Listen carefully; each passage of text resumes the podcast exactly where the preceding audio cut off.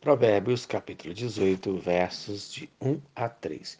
O antissocial, conclusão. O sábio vai mostrar as atitudes do homem antissocial que afastam as pessoas deles. Em primeiro lugar, ele é um solitário egoísta. Versículo 1. O solitário busca o seu próprio interesse e insurge-se contra a sabedoria divina, isto é, ele é uma pessoa que busca seu próprio interesse, só pensa em si mesmo. Por isso, é egoísta e se rebela contra a verdadeira sabedoria. Mas o cristão não deve ver assim. Em Gênesis, capítulo 2, versículo 18, disse mais o Senhor Deus: Não é bom que o homem esteja só. Far-lhe-ei uma auxiliadora que lhe seja idônea. E Deus deixou instrução em relação ao antissocial. 2 Coríntios, capítulo 6, versículo de número 17. Por isso, retirai-vos do meio deles, separai-vos, diz o Senhor.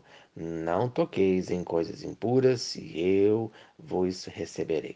Segundo lugar, ele é um tolo incorrigível. Versículo 2.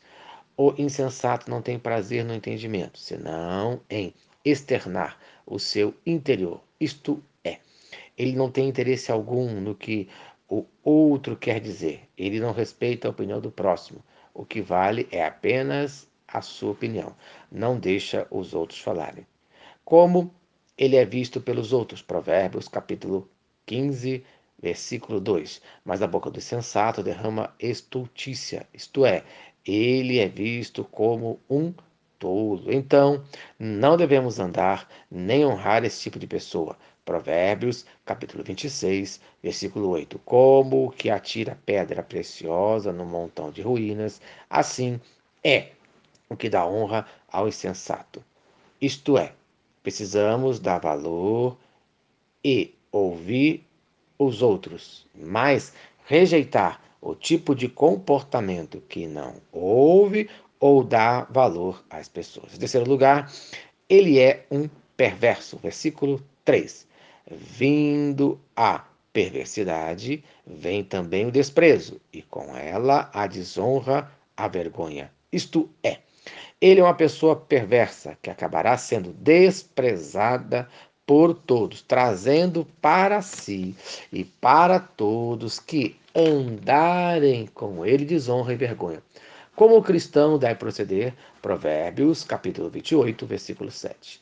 O que guarda a lei é filho prudente, mas o companheiro dos perversos envergonha a seu pai.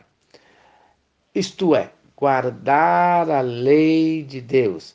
Esse deve ser o procedimento do cristão. E sempre lembrar o destino dos perversos. Em Filipenses, capítulo 3, versículo 19. O destino deles é a perdição.